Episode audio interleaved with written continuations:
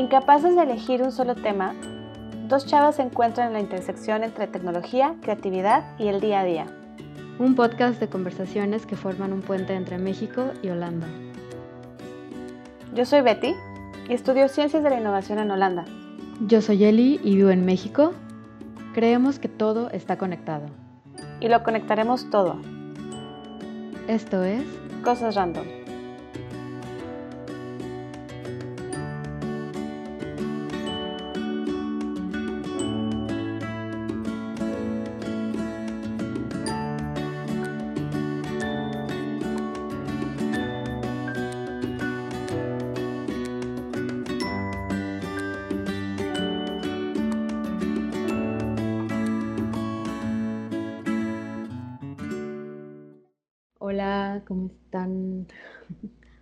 El día de hoy vamos a tener una conversación bastante, bueno, tratamos de hacerla como un poco ligera, light, pero es la vez que tenemos menos script, o sea, no tenemos como una estructura muy clara, solo como muy general, pero esta conversación surge a raíz de como en el último podcast que hablamos de inteligencia artificial, surgió ahí como una pequeña discordia cuando Betty menciona que las futuras generaciones o sus hijos o mis hijos, nuestros hijos, no iban a, a necesitar aprender a manejar. Entonces, como que a partir de ahí nos surgió la inquietud y digo, también tuvimos como diferente feedback y pues digo, va, o sea, ¿qué tal si nos damos en la madre hablando Hablando de hijos. Hablando de nuestra propia concepción de tener hijos o de... Ajá, básicamente es eso. No, sí, creo que fue interesante porque justo, digo, si no lo han escuchado, si no lo han escuchado, vayan a ese capítulo, pero justo estábamos hablando, o creo que yo hice el comentario de, sí, Eli, nuestros hijos no van a manejar, y Eli, wait a minute, yo no quiero tener hijos, y luego fue silencio incómodo de, ah, ok, bueno, continuando con el programa. No, ni siquiera fue eh, continuando, fue como, no, pero es que nuestros hijos, o sea, como que lo remarcaste. y yo, dude, te acabo de decir que no. Pues sí, eh, y creo que es un tema, lo interesante es, y también disclaimer, es que em, ninguna de las dos tenemos hijos ahorita. Y, Yay. qué feliz te pones. Pero también creo que estamos ambas llegando a una edad donde amigas, amigos eh, empiezan a tenerlos y empieza a ser una conversación mm, que a lo mejor empieza a ser más latente. Sinceramente, eh, justo hace unos días hablaba yo con mis hermanas y con mi mamá. Yo tengo 29 años y mm, eh, digo, el próximo año cumplo 30 y yo es, sí es algo que quisiera tener, o sea, yo sí quiero tener hijos. Em, e incluso, y esto apenas te lo voy a decir ahorita, Eli, incluso he pensado en que probablemente sea muy buena idea el próximo año congelar ovarios porque pues realmente no sé eh, cuándo vaya a conocer a la pareja, si es que voy a tener una pareja con la cual voy a tener hijos, y prefiero tener ovarios sanos guardados para el momento. You mean óvulos. o sea, ¿y se ponen en oferta a partir de los 30? ¿Cuál es el punto? Sí, perdón, señores y señoras y señoritas, sí, óvulos, perdón. No, no, no, no más que eso, em, digo, igual los pude haber congelado hace, no sé, tres, cuatro años, ¿no? Eh, pero más, más como, me refiero más al mindset que tengo ahorita. Ah, mi, mi, forma de pensar ahorita es, pues en realidad no sé em, cuándo vaya a llegar eh, en específico una pareja con la cual quiera tener hijos. Y si los quiero tener, prefiero pues ya ahorita eh, como congelar óvulos para que el momento, em, pues sí, pues como para estar lista para el momento en el que, en el que se llegue la conversación, más que nada. Güey, tú no llegaste a escuchar, ahorita que dijiste eso me acordé, porque aparte su realidad holandesa es otro pedo en cuestión de, facilidades y todo. Pero creo que hubo un caso de un güey que fue como donante de esperma y al final resultó como que como que un chingo de personas lo escogieron y así como que el güey tenía un chingo de hijos. no mames, esa serie de Netflix, Eli, eso no es caso de la Le dio y que se dio en Holanda y que fue un drama. Alguien me lo contó mientras estaba allá y yo así, no sé. ok. Así es, déjame adivinar, seguro es blanco, rubio y mide dos metros, o sea. Igual, igual y si es el caso, pero pero bueno, al final, eh, o sea, igual y sí, no sé, pero también es una serie de Netflix seguramente. Em, pero a lo que iba, a lo que iba con esto es que eh, sí es un tema que, que yo sí me he puesto a pensar y a reflexionar mucho, eh, sobre todo en mi caso individual, diciendo, bueno, a ver, ¿qué significa para mí? Y, y entonces, si sí quiero ser mamá, ¿qué tipo de, o sea, como en qué circunstancias sí lo quiero ser y que si ahorita puedo planear y puedo como tener diferentes alternativas como lo quisiera. Em, y lo veo también porque tengo amigas que tienen uno o dos hijos y luego tengo otras amigas que no han podido tener y luego tengo eh, otros conocidos que están pensando si tener su segundo hijo. Entonces llega a ser un tema muy cercano a mí, eh, pero realmente no es algo que estoy viviendo. Mm, y, pues no sé, es algo que sí quiero. Y, pero también, y creo que lo hablamos, y ahorita también tú me dices qué opinas, creo que ahorita en este momento también digo que no es, no quiero ser una, no quiero ser mamá soltera. Entonces, yo no eh, me embarazaría aunque no tenga pareja, solamente por querer ser mamá, que también conozco personas que sí lo quisieran hacer. Entonces, a mí sí me gustaría formar como una familia, con una pareja, con la cual, sobre todo para tener alguien que me apoye, mano. Deja tú. O sea, como alguien que, fíjate, fíjate, pues sí, o sea, alguien que, no manches, tener un hijo sola, no, yo no sé, no, no podría. Yo, yo, yo, decidiéndolo por convicción. Obviamente, si se da el caso, creo que hay otras circunstancias, ¿no? Pero por convicción, decir, quiero yo ser mamá soltera, preferiría mejor no hacerlo. Pero esa es como mi forma de ver las cosas. Pero a ver, cuéntanos tú, querida, ¿tú qué opinas? Eh, pues digo, los 29 no, o sea, no me parecen como una edad particular, o sea, creo que más bien en mi contexto como que lo he venido viviendo desde los 25 quizás, como esa presión social de, o sea, en cuanto a matrimonio, hijos, ¿sabes? Como contexto y presión para que, ajá, ¿y tú cuándo? Pero, no sé, o sea, creo que crecer en el norte sí está cabrón. Ya me ha tocado ver muchos, muchísimas personas cercanas que ya están casadas con hijos y o unas que incluso hasta se divorciaron. Es como, güey, tenemos 29 años. Y el grupo más cercano de mis amigos, ni casado, ni con hijos, ni así. Pero como que noto esa diferencia entre, entre los que sí somos como más cercanos y el resto de nuestra generación que ya, que ya está muy en su pedo con esa onda. muy en su Con esa onda. con esa onda de la reproducción. a, mí, más que esa onda, más bien se me hace como Em, creo que sí. A ver, yo crecí en León, entonces. Ajá, exacto, sí, sí. Aquí es donde empezamos a hablar más bien como del contexto en el que crecimos y. Exacto. Ajá, a ver.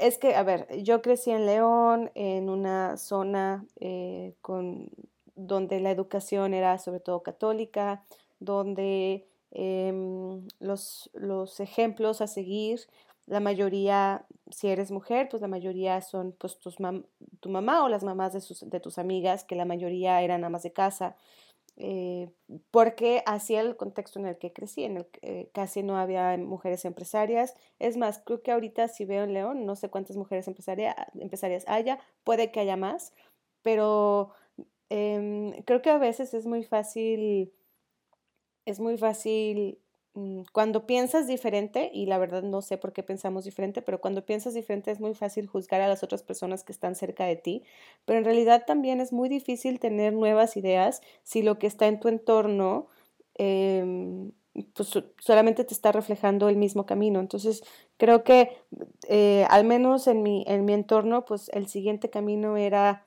pues sí, casarte, tener hijos, quedarte en León, eh, ir los sábados a comer con tu familia, con la abuela, o sea, como que hacer una familia ahí.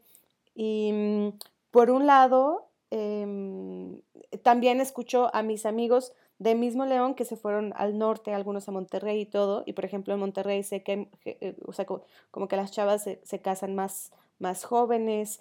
Em, y por un lado quiero como entender el contexto, por un lado quiero entender que esas son las aspiraciones, eh, porque eso es eh, como los modelos a seguir y, y, como que soy muy diplomática en ese aspecto. Y por otro lado también está la presión social, donde es muy triste que solamente sigas la presión social cuando no es algo que realmente quieres. Entonces, sí están estas dos líneas donde es, pues al final, si eso es lo que te tocó y eso es lo que viviste, pues también es válido que quieras tener esos sueños y que quieras tener esa, esa porque si no estuviste eh, em, en contacto con otros casos, es creo que también muy difícil que queramos que alguien cambie su forma de ver la vida si no se ha expuesto y no se ha abierto a otras oportunidades o a otras formas de, de, vivir. Por un lado, tú, por ejemplo, eh, viviste en Ciudad de México y tienes amigos de otros lados o no sé qué haya hecho que también tu forma de pensar sea diferente. Entonces, estoy siendo muy diplomática con mi comentario porque también quiero respetar, no, la neta, porque eh, sé que hay gente que es muy feliz y que, y que también quiere casarse y quiere tener hijos y está bien, no, no porque también quieran decidir, eso no quiere decir que sean malas mujeres y que se hayan, pues no, para nada, o sea, si es su decisión y si conscientemente es su sueño, está perfecto. Lo que a mí sí me da tristeza a veces es que hay mucha presión y que muchas veces eh, personas con mucho talento o que a lo mejor pudieran tener otras oportunidades y que las quieren perseguir, no las persiguen por presión social. Eso es lo que a veces sí me da tristeza que digo, híjole, alguien que realmente no quería casarse o alguien que realmente no quería formar una familia o que no quería quedarse en León o que no quería hacer tal cosa, por miedo a lo que le va a decir la gente, hace eso. Y eso sí me da tristeza. O sea, en ese caso sí es cuando digo, híjole, qué mala onda que la presión social sea mucho más fuerte mm, que el valor de seguir tus sueños o de, o de como salir de, tu zona. Y, mm, y, ya, o sea, sé que estoy siendo diplomática, pero también quiero aceptar, porque tengo muchas amigas que son muy felices ahorita viviendo en León y que están teniendo hijos y son muy felices y me da mucho gusto por ellas. Em, y no por eso no, no deja, pues sí, no deja de ser valioso en las decisiones que han tomado. Entonces, eso es un poco lo que, lo que creo. Y repito, lo voy a, sí, repito mucho, pero lo único que me da tristeza es cuando las personas no están tomando las decisiones por sí mismas o que incluso tienen la oportunidad de tomar la decisión y el miedo les gana. Eso es lo que a, a mí a veces me da tristeza. Pues, bueno, creo que ya ni a tristeza llego. O sea, se me hace padre que podamos ver este tema, claro, o sea, sin juzgar y todo, pero, o sea, a partir de la decisión personal. Entonces, si ya se tomó esa decisión y ya se asumió como ese estilo de vida, pues ya como que, como que tu vida se va a ir adaptando a raíz de eso, ¿no? Y, y a lo mejor como ese set de cualidades que, que, tenías o que creías que podías desarrollar en un entorno profesional, pues igual también pueden como aplicarse a la vida familiar o no, no sé, en realidad. Eh, pero no sé, hablando de contexto específicamente, creo, bueno, creo que para mí funciona mucho mejor un entorno familiar pequeño y por pequeño me refiero incluso hasta o sea, mascota y dos personas. Creo que mi aspiración va mucho más en, en el camino de compartir la vida con alguien, o sea, con una pareja y, y ya, o sea, no, no, no sé, o sea, como que he vivido muchas situaciones en las que a lo mejor podría haber aceptado como la realidad esa de, de tener hijos, pero no, o sea, no sé si venían realmente de mí o si eran como para satisfacer ese requisito o ese anhelo de alguien más. Sí. Y eso como que me dejaba con duda, ¿no? Así como ¿realmente es una aspiración mía o viene de, o sea, como de mi pareja? En ese sentido, me gusta mucho la, la libertad que tengo ahora y, y se me antojan todos los 30 con, lo, con la misma libertad, o sea, no, no lo. Y es súper, sí, es súper válido. Ahorita estábamos cenando en, en, el trabajo y hay dos de mis compañeros que tienen ya 40 y tienen eh, como seis años con sus eh, novio y novia, respectivamente. Y mm, no, no había platicado mucho con ellos y les pregunté, oye, ¿y qué onda? ¿Tienes hijos o cómo está tu situación? Y las dos, la respuesta fue, no. Eh, vivimos simple y felices. o sea, fue como, no complications, fue simple y felices. Y están muy contentos y, eh, también se me hace chistoso porque es una tendencia, es una tendencia que se ve de, ya hasta le pusieron nombre, así como nos ponen nombres a nosotros como millennials y centennials y etcétera, eh, a las parejas que ya no quieren tener hijos y les va muy bien y que los dos trabajan, los llaman DINKs, Double Income No Kids, y gastan su dinero de una manera incluso hasta responsable porque algunos tienen eh, como que lo donan o, tienen como un estilo de vida que también les permite eh, poder impactar positivamente el entorno, etc. Em, entonces también es interesante, eh, o sea, son, hay, personas que si lo, si haces consciente, hay mucha gente muy feliz al respecto también. Sí, a mí me gusta, la verdad, como que esa realidad me llama mucho más la atención. Eh, Creo que así, también yo también le pregunté a un grupo de, amigos de aquí. Creo que la única respuesta, o sea, porque ahorita como que enlistamos algunos argumentos comunes de por qué la gente decide tener hijos y está como otra parte de por qué la gente decide que no. Sí. A mí, o sea, en el caso de, de sí tener, el que más me causó shock, shock real, fue el de una amiga que hablaba de, o sea, ella es médico y decía que probablemente no iba a encontrar la cura a ninguna enfermedad. Ella veía como su forma de trascender a través de, tener familia. Mm. Y como que esa idea me, me quedó circulando mucho en la mente, porque, no sé, o sea, siento como que, como si viniera esta idea de nuestros mismos padres, de decir, eh, con mi hijo voy a llegar como a completar este ideal es darnos cuenta que en realidad muchas de nuestras decisiones nos llevaron muy lejos de lo que ellos querían para nosotros, ¿no? Entonces, no sé, igual y como que mi reflexión puede ser muy eh, personal, o sea, basada en, mi propia experiencia, pero me sigue causando como mucho ruido esa de esa idea de trascender a través de tener hijos. Fíjate, yo sí lo puedo entender un poquito más y hasta incluso podría empatizar con eso, porque creo que em, al final tener un hijo y educarlo, obviamente, pues sí hay un chorro de cosas que no van a salir que están fuera de tu control, eh, pero también creo que es una forma en la que he escuchado a otras personas decir que es la responsabilidad social, en cierta forma, es, pues al menos es tu responsabilidad educar a una, a una buena persona que en el futuro vaya a cambiar las cosas. Entonces es tu responsabilidad crear o traer al mundo un buen ciudadano y educarlo de la mejor manera posible. Y, muchas veces es la mejor manera de, de impactar al mundo de esa forma. Por otro lado, también están los que han hecho cuentas y dicen que tener un hijo es lo peor que puedes hacer porque es lo que más contamina al mundo y, es lo menos sustentable por lo, todo lo que tienes que comprar y por todo lo que cuestan y por los, eh, o sea, eh, pues al final toda la basura que va a generar un nuevo individuo en el mundo. Entonces también es interesante ver cómo el mismo, el mismo argumento se puede usar por ambos lados. Pero yo sí estoy más inclinada a que, bueno, si vas a traer o, si vas a, si va a haber una nueva persona en el mundo, mucho mejor que sea una muy buena persona y que esté educado con buenos valores y con buenos principios, pero que sea una decisión consciente. Creo que muchas veces no lo pensamos de esa manera y si, y si tu amiga quiere tener un hijo y, y su conciencia o, su forma de pensar está en quiero tener un hijo porque sé que esta persona va a ser bueno en el mundo, pues me parece que sí, que tenga, qué bueno. O sea, ojalá más personas pensaran así, ¿sabes? Sí, sigo, sigo congelada con esa idea. Pero bueno, tú me diste todo un listado de argumentos eh, que son como lo contrario. Sí. Y ya, ya mencionaste alguno acerca de, o sea, como el impacto ambiental.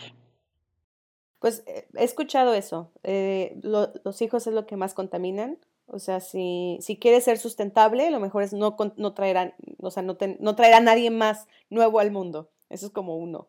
Otro también está como los antinatalistas, que los llaman, que son estas personas más extremas, que consideran que, consideran que el mundo se está acabando y que está cada vez está más difícil. Entonces traer a una persona al mundo es solamente traer más personas a sufrir y es inhumano traer, o, sea, es como antiético que haya nuevas personas en el mundo. Es como un poquito eh, esta parte como antinatalista se llaman. Sí, y fíjate que incluso entre los antinatalistas como que tienen, o sea, varias ramas o sea, como que están los que hablan también acerca de como de, que la generación de nueva tecnología o de nueva vida a partir de la tecnología piensan que eso también va a acarrear más dolor a las personas. Mm. Están otros que se autodenominan antinatalistas compasivos.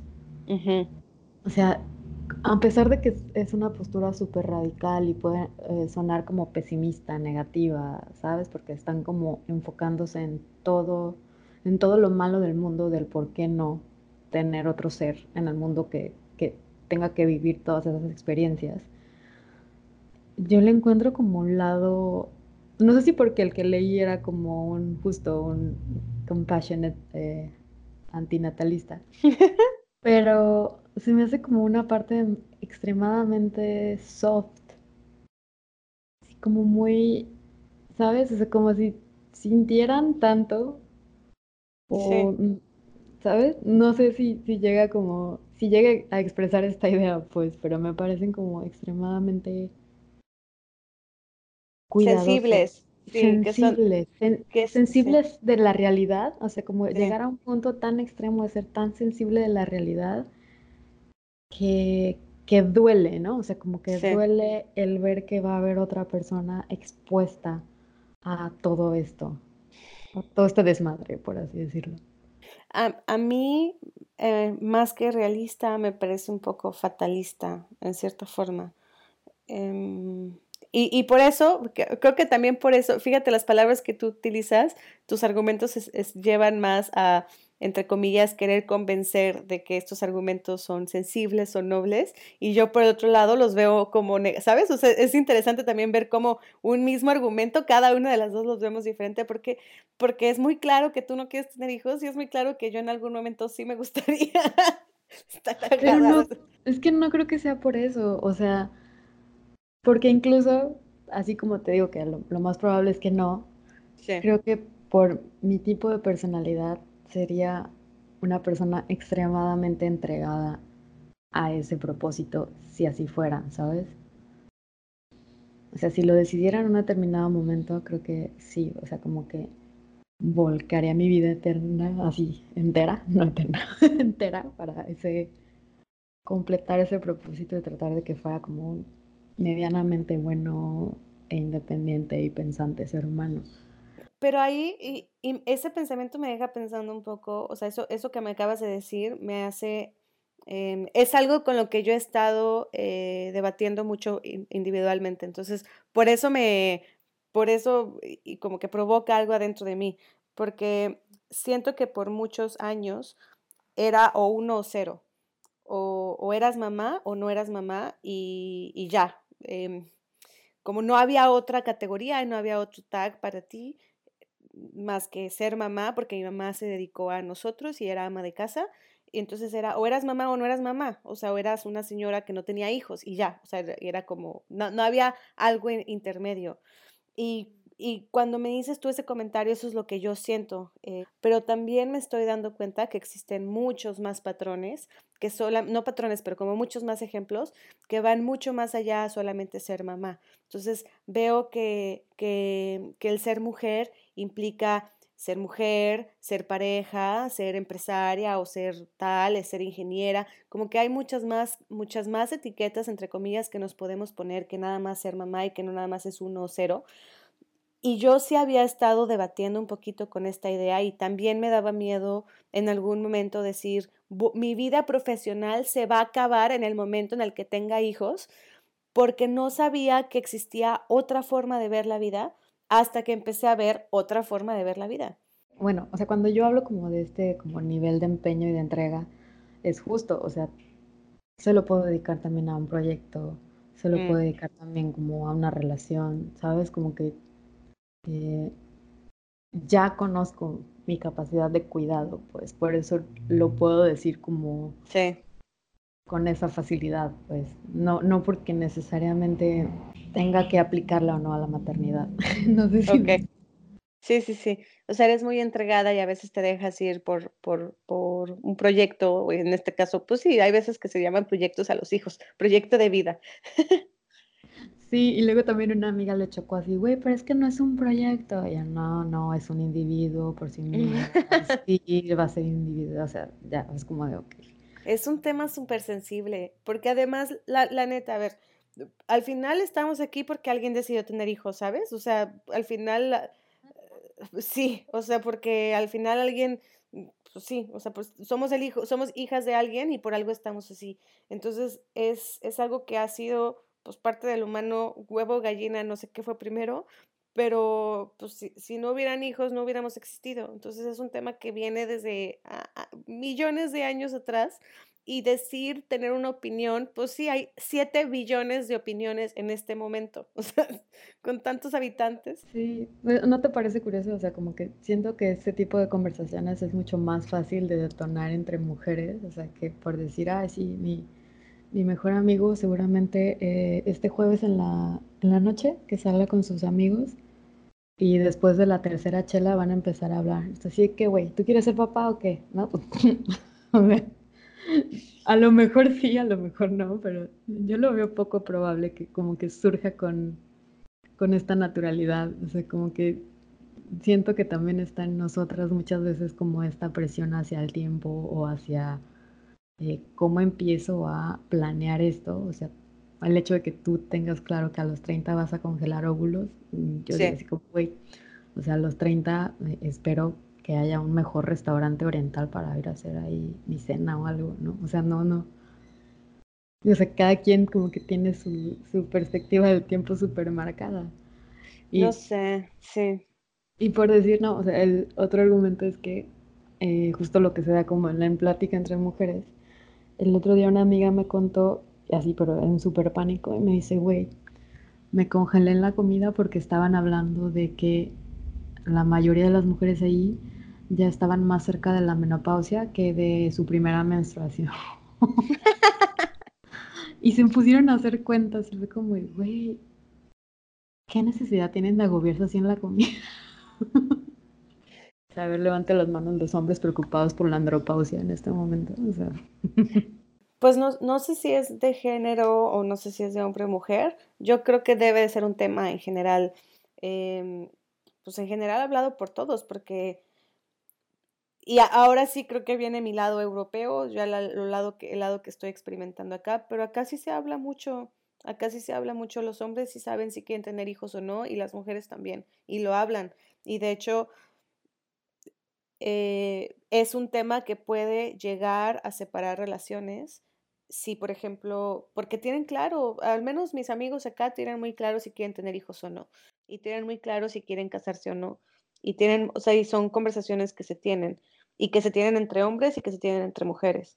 Y también, es una cultura muy directa. Sí, total. Y, es, y también hay una cultura de planeación de manera positiva, en el sentido de, desde antes, antes de entre comillas, intentarlo, lo que hacen es, van, se hacen análisis y desde antes de intentarlo y luego decepcionarse, lo primero es que, lo primero que hacen es ver si alguno de los dos va a tener algún problema y entonces antes de intentarlo, pues mejor ya saben si, si los dos están bien para empezar a intentarlo de forma natural o si entonces quieren empezar algún otro método. Entonces, se ahorran como todo un año de intentarlo naturalmente y luego que no pase nada y como de frustración desde el principio cuando quieren tener hijos, entonces empiezan ya. Digo, es que no sé si la cultura latina es más como de, ah, sí, es que estoy tan enamorada y entonces todavía creo que el amor todo lo puede. pero a la hora que quiera tener hijos, o sea, como que Sí, ya pasé 10 años con este güey y no veo claro, ¿sabes?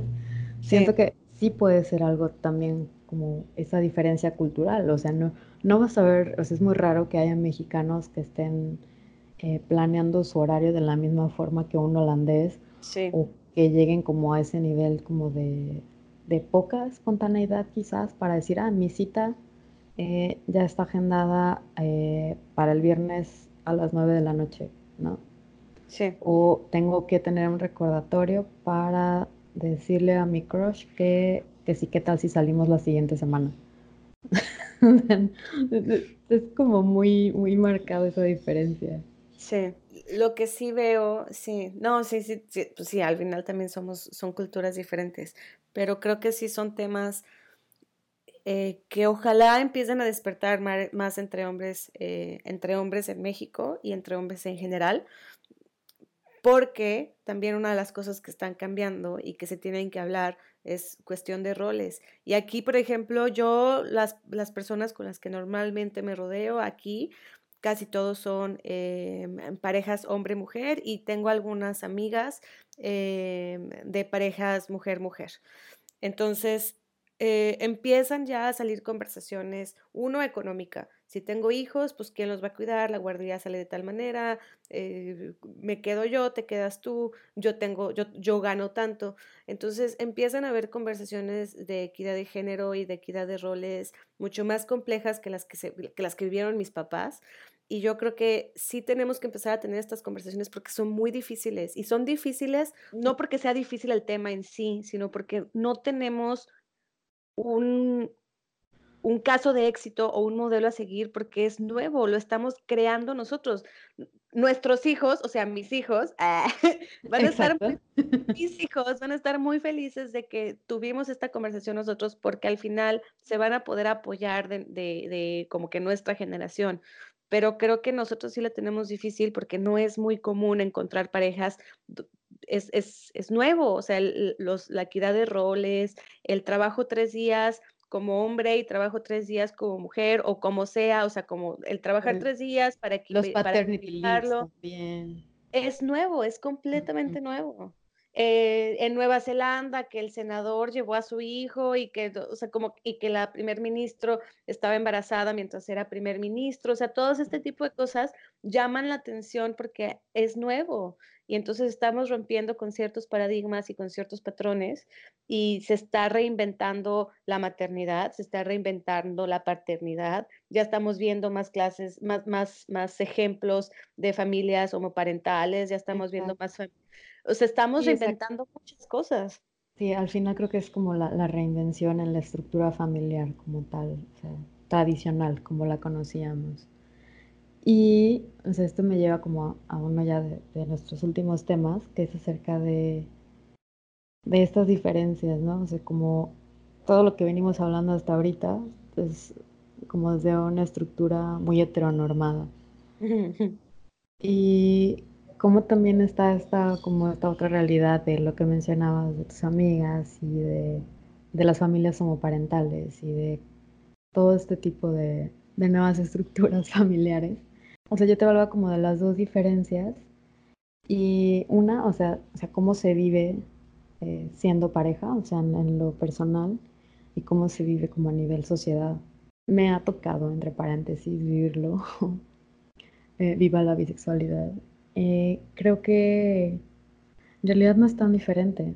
O sea, la misma conversación que vas a tener con tu pareja, tú la puedo tener yo también, ¿sabes? Y en eso creo que o sea, radica como lo esencial, o sea, qué clase de comunicación estamos desarrollando y en qué punto Exacto. estamos para decidir o no realizar como este, este súper gran cambio. Y se refleja, o sea, creo que más bien es como más duro de aceptar como a nivel sociedad, porque, o sea, lo que pasa en la vida privada es, es- puede ser como fácilmente resuelto, ¿no? Pero ya accionar ese plan y estar como conscientes de que vamos a vivir en una sociedad mexicana eh, todavía eh, mayormente machista, ¿sabes? Como con tantas eh, cualidades todavía como en cuestión del entorno laboral, eh, mm, no sé, ¿sabes? O sea, como tantas condiciones que por el contexto son diferentes a las condiciones, por decir, a las que tú tienes acceso ahorita. Totalmente, sí. No, y, y amigas, amigas, eh, amigas mexicanas que están juntas como pareja se, se, cuestionan si quieren regresar a México a formar una familia por lo mismo. Y esa ya llega a ser una, o sea, sí llega a ser, el contexto sí llega a influenciar en las decisiones.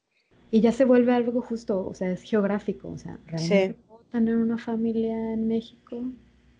O sea, si mis condiciones y mis posibilidades son de tener una familia en un entorno mucho más liberal y con eh, como con una mejor estructura laboral, absolutamente tener una vida en Nueva Zelanda es factible, ¿sabes? Pero no es el caso, o sea, estamos hablando de condiciones bastante privilegiadas para llegar a, a, tomar esa decisión. Entonces sí, sí puede llegar a estar cabrón. No, pues ya me estás haciendo dudar, mana.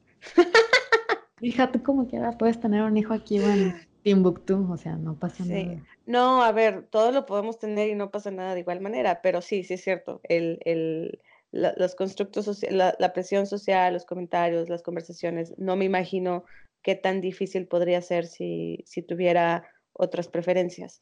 Em, y sí, realmente sí, sí influencia. Y sí son cosas que se tienen que considerar. Y creo que, eh, creo que es de valorar y también de de ojalá haya más personas que decidan tener hijos así en México y que quieran romper los patrones. O sea, creo que al final eso también se necesita. Mm. y los hay, y creo que tienen como sus luchas muy, muy focalizadas. Yo sé. Y sí, es realmente como de admirar lo que han logrado, o sea, como el, el tipo de lecturas o de libros que han generado, como unos padres que, tuvieron unos problemas en Monterrey porque no aceptaban a su hija en la primaria, creo, algo así. Sí. Entonces se está como generando toda esta nueva oleada de inclusión para todo tipo de familias, también para las familias uniparentales. Sí, e incluso ahora por el otro lado veo también una presión porque aquí yo lo veo más común que la mujer trabaja y el papá se queda, eh, hablando ya de, familias eh, eh, heteros, veo que el papá se queda a trabajar e incluso eso, si, si pasara en México, también sería visto de manera negativa, mandilón, mantenido, y, y, también estamos hablando de una reestructura familiar. Y, también eso también se, se está viendo cuestionado y reevaluado. Pero sí los hay. Sí, no. Y creo que también cada vez más están como generando contenidos de, su realidad, ¿sabes? Como exponiéndolo. Y pues sí, o sea, al final creo que se tienen que visibilizar mucho más como todo este tipo de, diferencias eh, estructurales familiares. Sí. Nunca está de más. Creo que eso es una bonita forma de, de terminar y de concluir porque sea lo que sea, uno, necesitamos más valientes, que sean conscientes y amorosos y que quieran poner ejemplo de cómo se pueden hacer las cosas con mucho amor. Yo creo que el amor es lo más importante en muchas cosas y de manera responsable y bueno, etcétera. Em, pero, y ahora creo que te toca a ti decir, pues que sea decisión de cada quien, ¿no? Exacto, o sea, que no lo vean eh, como una decisión unilateral, o sea, que no sea una persona de, o sea, de la pareja la que tiene como la mayor motivación, de que si realmente no somos capaces como de, de llegar a ese nivel de compromiso, pues abrirlo con la pareja y, y que sea lo que sea, o sea, creo que es mucho mejor llegar a un nivel de comunicación inicial completamente transparente que, luego tener las consecuencias de, no sé, o disputas por, eh, no sé, ¿sabes? O sea, por, por quién se queda con el hijo o cómo se van a administrar en, en, todos los aspectos. Sí. sí. No es una conversación sencilla y repito, creo que no es sencilla porque no se habla lo suficiente, así como no se habla lo suficiente del sexo, de la libertad, de cómo no se habla eh, del dinero en las relaciones. O sea, creo que hay muchos temas que no hablamos lo suficiente y por lo tanto hace que sean incómodas, pero eso no quiere decir que no sean fácil de tener. Si somos sinceros y queremos tener la conversación, adelante, porque eh, luego también llegan casos, ya, ya me fui otra vez como poner, poner ejemplos, pero también pasa em, de que no se tiene la conversación desde el principio o no se es claro o a lo mejor nos da un poco de miedo tener la conversación y a veces resulta que alguien realmente no quiere tener hijos y hay otra persona que sí. Y después de muchos años eh, pues tienen que cortar porque eso, bueno, no tienen que cortar, pero deciden cortar porque no tienen, no comparten los mismos, los mismos sueños o metas. Y si se hubiera hablado desde el principio o si se fomenta una comunicación mucho más sincera desde el principio, eh, hubiera sido diferente. Pero creo que eh, nuestro objetivo era empezar a hablar un poquito de temas que, entre comillas, son complicados y que en realidad no lo son, pero para empezar a quitar tabús al respecto. ¿O qué opinas? ¿Sí, sí iba por ahí? Justo, justo así. Efectuar nuestra libertad personal y ser conscientes de, las implicaciones de nuestras bonitas decisiones. Muy bien. Pues qué bonito. Mis hijos van a estar muy orgullosos de este podcast, querida Eli. Sí, ah, yo también voy a estar muy orgullosa de tus hijos. Me quiero mucho. yo también.